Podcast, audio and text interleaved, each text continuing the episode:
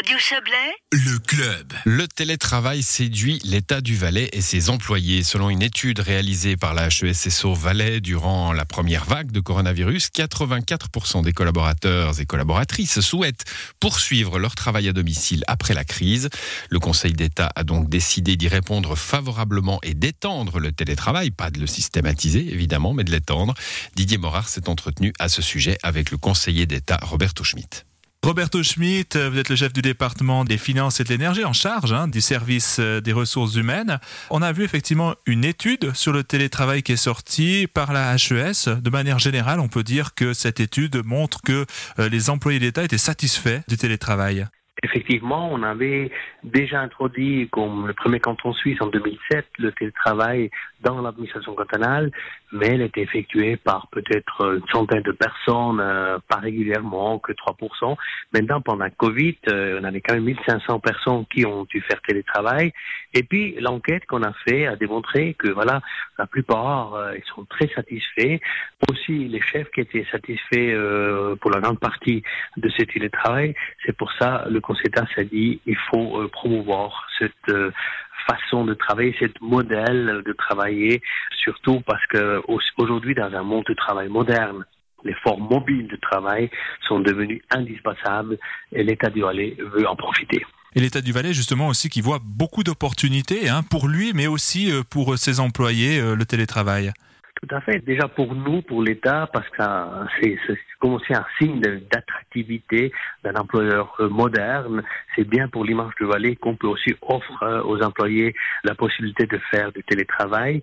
Je crois que c'est important aujourd'hui parce que notamment dans certaines branches, dans certains euh, cadres, par exemple, si on fait de- des soumissions, on a peu de candidatures qui sont intéressées, alors ça va sûrement augmenter aussi l'attractivité. Je pense que c'est aussi bien dans le domaine de la stratégie immobilière. Chaque année, quand on engage du nouveau personnel, il faut aussi créer des bureaux, il faut trouver du place, notamment dans les centres du Valais. Alors si pour une partie on peut travailler à la maison, on peut partager les bureaux par exemple, ça c'est aussi un bien pour la stratégie immobilière, on aura moins de besoins dans ce domaine.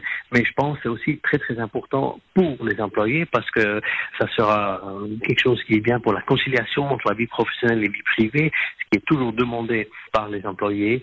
C'est aussi bien pour la motivation de nos employés s'ils peuvent travailler à la maison.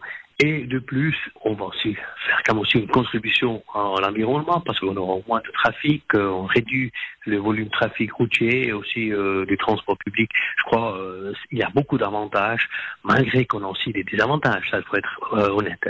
Ouais, quelques petits désavantages, peut-être aussi pour en parler, ben, notamment, et ça a été relevé par les chefs de service, la communication est quand même plus compliquée avec euh, les employés lorsqu'ils sont à domicile. C'est clair, de piloter à distance du personnel, c'est pas facile. Heureusement qu'on a, euh, grâce aussi à la stratégie informatique, on a une bonne infrastructure aujourd'hui, puis on s'est habitué. Tout le monde a dû s'habituer ces derniers mois aux visioconférences, mais c'est clair, c'est pas facile à piloter à distance. C'est pour ça qu'on a mis en place un programme de formation euh, spécial pour justement mieux guider. C'est quasiment des conseils qu'on m'a donné de former les gens, soit les chefs, soit les, employés qui font le télétravail, pour mieux faire euh, justement ce, nouveau modèle standard de travail. C'est très important, c'est très important pour que ça ne devienne pas un échec de, de bien instruire, conseiller, former les gens. L'État du Valais et le Conseil d'État a décidé de fixer à 50% au maximum le télétravail. Euh, pourquoi ce chiffre? Parce que c'est aussi important qu'on ne devienne pas tout à coup dans une isolation sociale. Et même dans les sondages, les employés ont clairement dit qu'il faut pas, ils ne veulent pas faire 100% de télétravail. Il y a toujours des exceptions qui peuvent le faire parce qu'ils sont peut-être souvent sur les chantiers ou autres. Mais pour la majorité, c'est quand même important de garder le contact avec euh, les collègues euh, du bureau et aussi pour les échanges, les idées, euh, soit sur le domaine professionnel, mais aussi la pause de café, de se rencontrer, de pouvoir se parler. Je crois que c'est important parce que sinon on pourrait aussi tomber tout à coup justement dans une isolation sociale qu'on veut éviter. Est-ce que vous avez un objectif à atteindre?